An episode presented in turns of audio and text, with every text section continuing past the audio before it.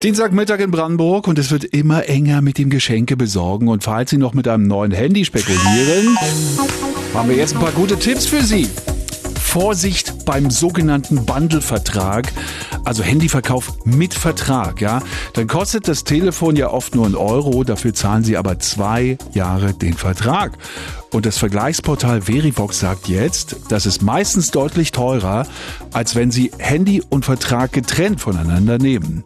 Antenne-Redakteurin Mandy Haberland hat sich das mal genauer angeschaut. Mandy, wie viel billiger sind denn solche Handys ohne Vertrag? Hm? Naja, das hängt natürlich immer ein bisschen davon ab, ob du ein hochpreisiges oder billigeres Smartphone nimmst. Aber im Schnitt, sagt Verivox, sind Handys ohne Vertrag zwischen 20 und 50 Prozent billiger.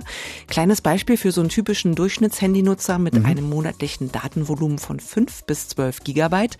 Kauft der sich das Xiaomi Redmi Note 12 und nimmt extra einen günstigen Discount-Tarif im O2-Netz, zahlt er in zwei Jahren über 420 Euro weniger als beim gebündelten Kauf von Geräten Gerät und Tarif. Uh, wow, das sind mal satte 49 Prozent weniger. Wie sieht's denn bei einem richtig teuren Handy aus? Vermutlich noch schlimmer. Ja, auch da kannst du Geld sparen. Nehmen wir zum Beispiel das brandneue Apple iPhone 15.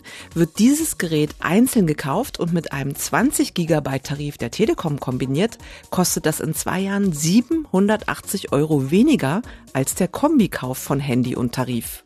Heißt das jetzt, äh, Handys immer separat kaufen? Also ich meine, so ein iPhone kostet ja mal eben 1000 Euro, manchmal noch drüber. Die hat man nicht einfach so rumliegen, ne?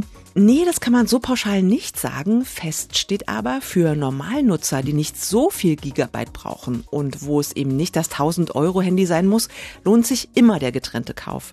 Wenn Sie aber jemand sind, der 20 GB und mehr Datenvolumen braucht oder eben ein sehr teures Handy möchte, dann kann so ein Zweijahresvertrag durchaus Sinn machen. Die Faustregel ist wie immer, nicht vom 1 Euro Handyangebot locken lassen, sondern immer die Preise im Kleingedruckten vergleichen. Ich brauche auch ein neues Handy, aber ich überlege mir das alles nochmal. Im Zweifelsfall ist ja bald Weihnachten.